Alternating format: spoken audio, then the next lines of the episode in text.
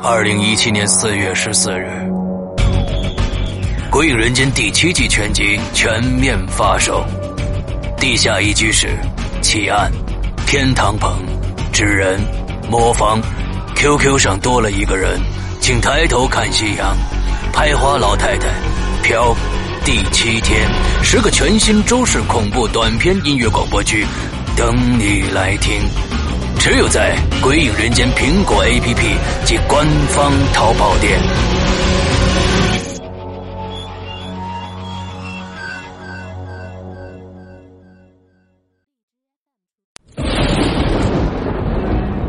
恐惧由心而发，鬼魅由眼而生。黑暗中，你敢回头吗？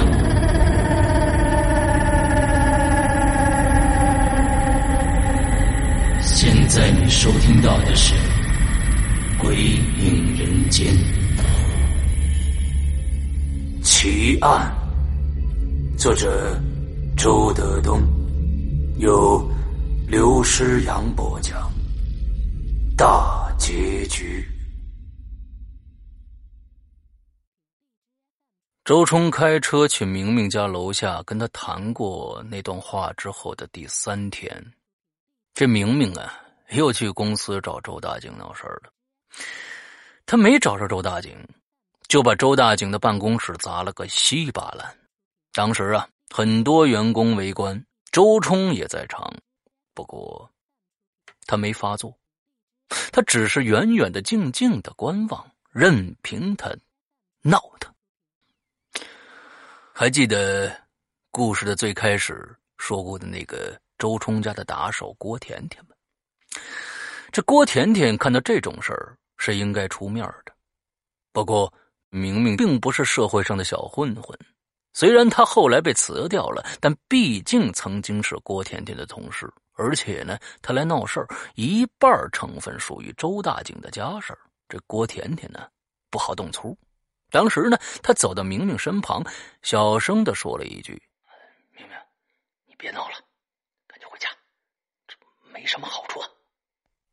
明明把脸转过来，气呼呼的说：“郭甜甜，你没资格在这跟我说话，你哪儿凉快到哪儿待着去。”哎，这两个人的态度里，似乎深藏着某种亲近的关系。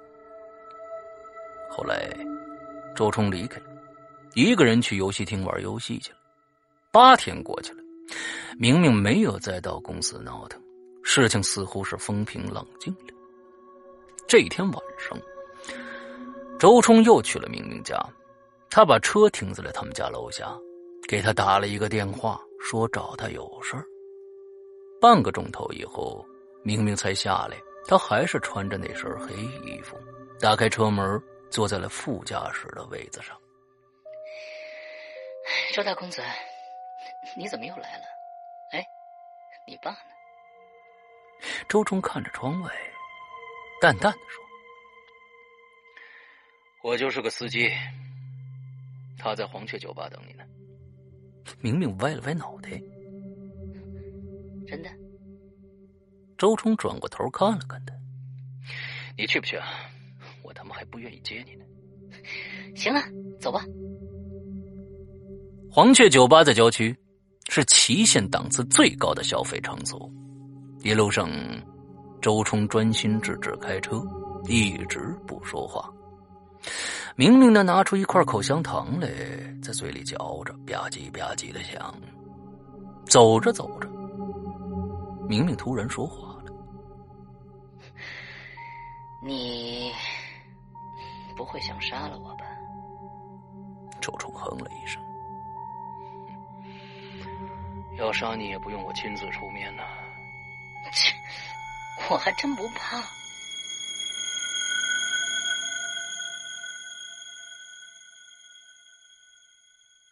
轿车开到黄雀酒吧门前的时候，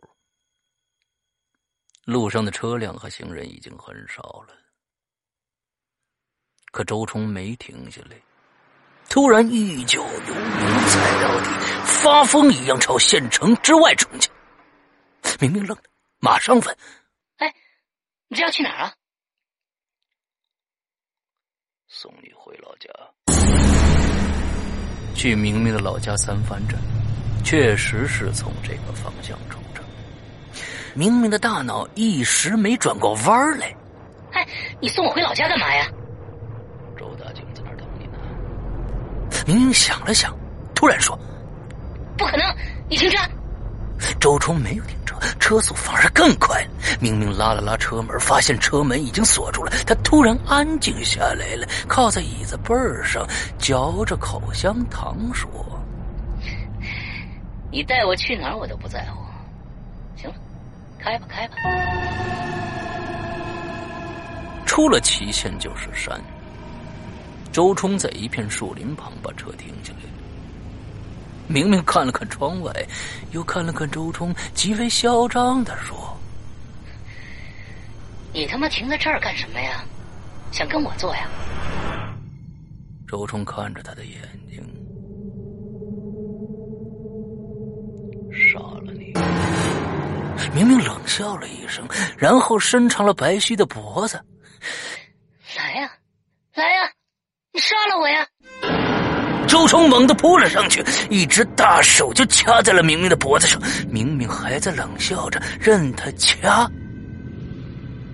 也就是几秒钟之后，明明脸上的冷笑终于消失了，变成了猪肚的颜色。他蹬了几下腿，想踢周冲，周冲一直死死的掐着他的脖子。最后他不蹬了，翻了白眼。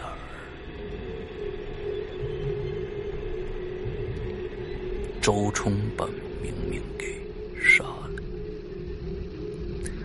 干完了以后，坐在驾驶位置上，周冲大口大口的喘气。过了一会儿，明明的电话响了，他拿起来直接给他关了机。世界终于安静下来了。他就跟明明的尸体一直待在车上，一直到天黑。周冲早就准备好了一把战备锹，就放在后备箱里。天一黑，他就下了车，走进树林，挖了一个坑，然后把明明的尸体抱出来，扔了进去。他特意扔进去一根香蕉配的，接着匆匆忙忙把那个坑填平。离开的时候，他用战备锹在旁边的树上砍了一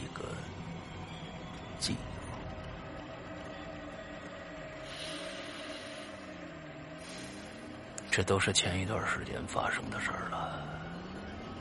现在，周冲没想到啊，躺在蒙师部下的人竟然是死在他手里的明明，而他为明明守了半夜的灵。可是，杨小环去哪儿了呢？他迷茫的四下张望，彻底懵了。这时候，他的手机短信又响了，手忙脚乱的打开看了看，是这样的一句话：“周大公子，你杀我我不怪你，但是你不应该让我全尸躺在荒郊野外呀，我冷啊！至少你应该把我火化了吧？没人管我，我只能自己想办法了。”我把我跟你心爱的女孩替换了，现在她躺在我的坑里，我冒充她躺在这儿。明天就有人送我去火化了。嘘，你别告诉他们呐。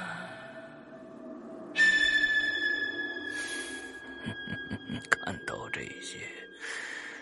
周冲扔掉身上的被子，发疯的冲出院子，上了车，直奔城外那片树林。风是越来越大了，好像一万个恶鬼在哭嚎。周冲来到那片树林的边上，从车上跳下来，找到他留下的那个记号，蹲在地上开始刨土。这土很硬。他的手指都刨出血来了。最后，他只摸到了那根冻烂的香蕉，却没摸到任何尸体。周冲傻了。就在这个时候，他的手机再次响起来。他打开一看，还是杨小环那个手机号发来的。傻瓜，躺在院子里的人就是我呀！我是杨小环，你跑到树林去找什么呀？哦，对了，你找明明吧，他不在那个坑里了，那他爬哪儿去了呢？动动脑筋。想一想，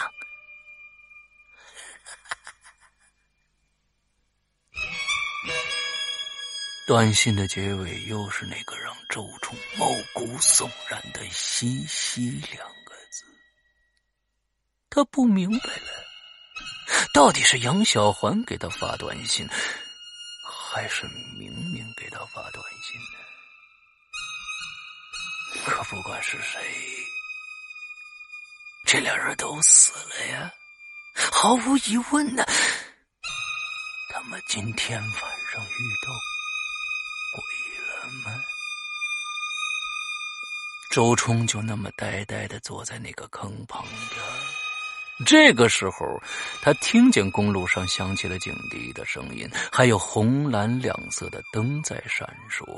手机又响了，这次他没看，他傻傻的盯着那辆警车，看着他从公路上拐了个弯儿以后，朝他开过来。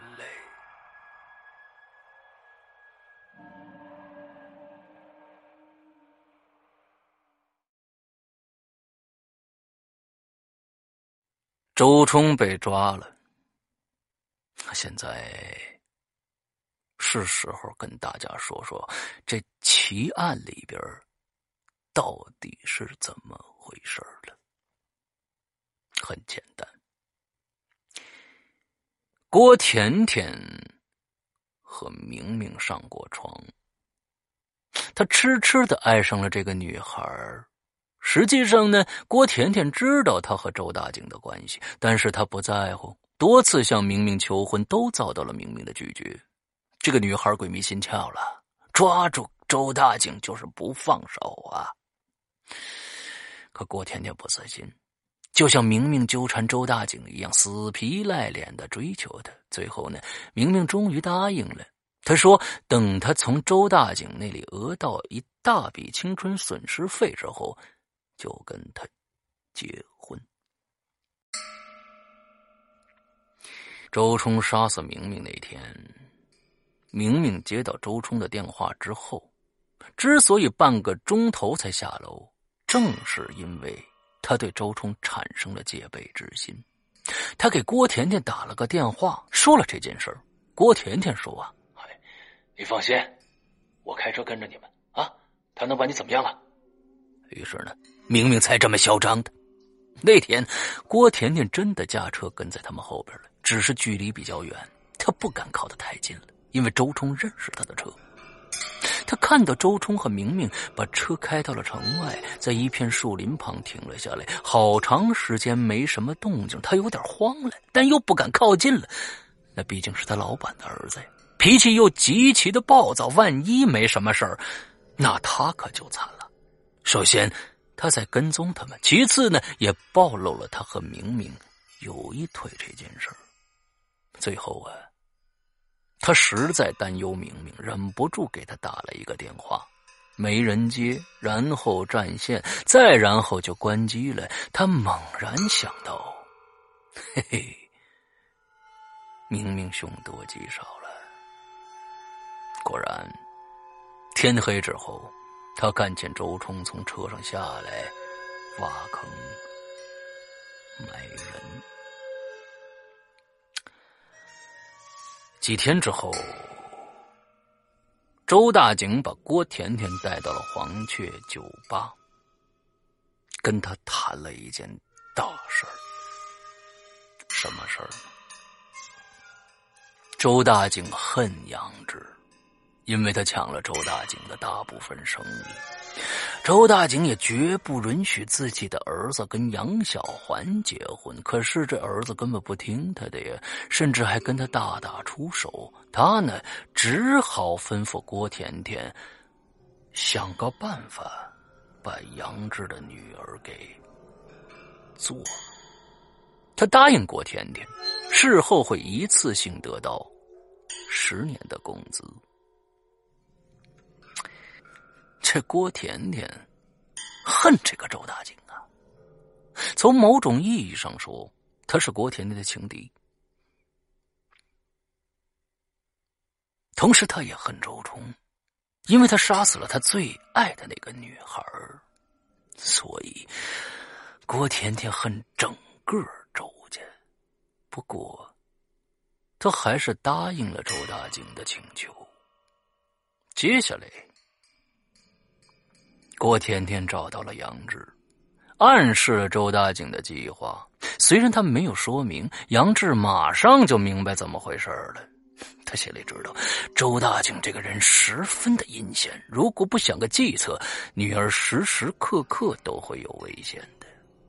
他在省城有个房子，他想把女儿送到省城去躲起来，永远不露面，让周大景以为他真的被郭甜甜给害了。可是他不能对女儿说出实情，不然他是不会去的。他离不开周冲，一定会找周冲讨个说法，那样可就露馅了。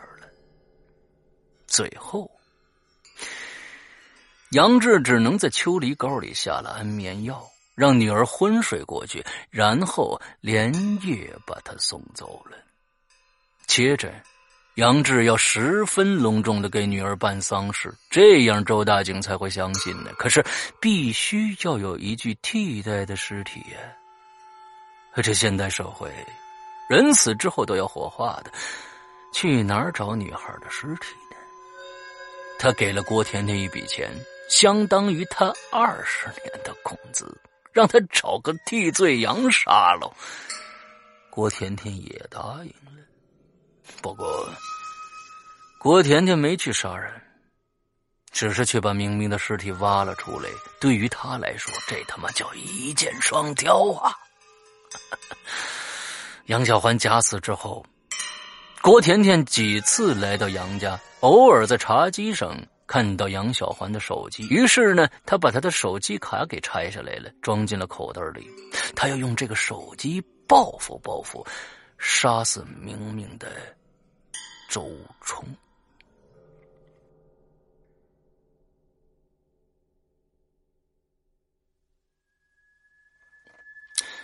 守灵的第一天晚上，杨志的三嫂和金秀的大姐为杨小环守灵。天没亮呢，他们就回屋了。郭甜甜给明明换上了婚纱，把那身寿衣给烧了。她没有多少钱，那身婚纱是她买的，准备在。他和明明婚礼是穿在明明身上的，没想到明明死了。第二天，杨志又给尸体换了一身新寿衣。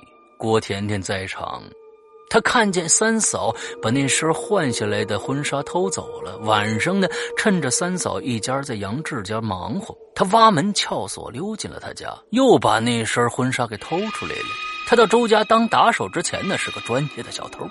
明明生前没有穿上婚纱，在火化之前，他一定要他穿上，不然变成骨灰，他就永生永世没有机会。后半夜，他趁杨志的三嫂和杨志的妹妹走进西侧厢房去暖和的时候，又为明明换上了婚纱。哎，这确实是一个体力活啊！换完婚纱，这郭甜甜累的是满头大汗。他又把明明的尸体调转了方向。明明被周冲杀死之后，埋在那个树林里，就是头东脚西的。他不喜欢这个方向，他想明明也不会喜欢这个方向，于是呢，就让他头西脚东了。第三天晚上，周冲终于从乡下回到了祁县。于是呢，郭甜甜又换上了杨小环的手机卡，躲在暗处不停的给他发短信。这里头啊，有一个细节很重要。周冲第一次约明明那天，其实明明就有戒备了。上车之前呢，他把手机设置了录音，然后装在了口袋里。谈完之后，他把这段录音发给了郭甜甜，对他说：“说不定哪一天这个周大公子会杀了他。”郭甜甜这才把这段录音保存了起来。那些蟑螂啊，不是郭甜甜鼓捣的，没必要啊。这到底是怎么回事呢？不知道了，全当是自然现象好。那杨小环家旁边住的那个老头子，为什么在杨小环假死的第一夜听到有人迎亲还走错门了，哐哐当当敲他家的窗户呢？也不知道。全当那个老人的幻视幻听好了。那杨志的三嫂为什么做了那么个可怕的梦呢？说杨小环死了，他和杨志的妹妹为他守灵，而杨志的妹妹说的话跟他梦见的一模一样，那就更不知道了。这也不知道为什么，全当都是梦好了。还有。为什么在杨小环假死之前，很多东西上的数字都归零了呢？更不知道，全当那是巧合好了。再来，为什么周冲在杨小环假死的第三天夜里，从乡下返回祁县的时候，遇到了那个飘在道路中间的海绵宝宝呢？那也全当是生活中的一个偶然好了。我们本来就活在一个谜面上，很多东西只能全当。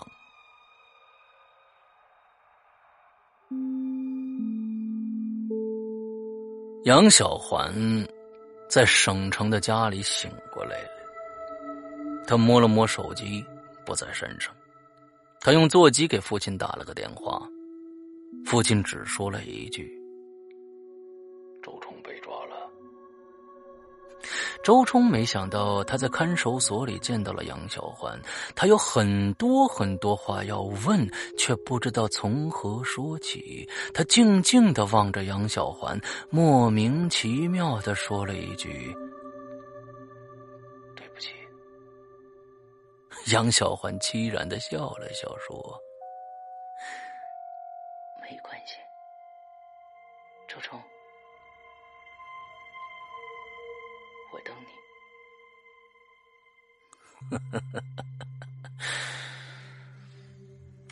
这就是这个奇案的故事。在故事里，翻来覆去想了想，好像只有一个人是无辜的，那就是杨小环。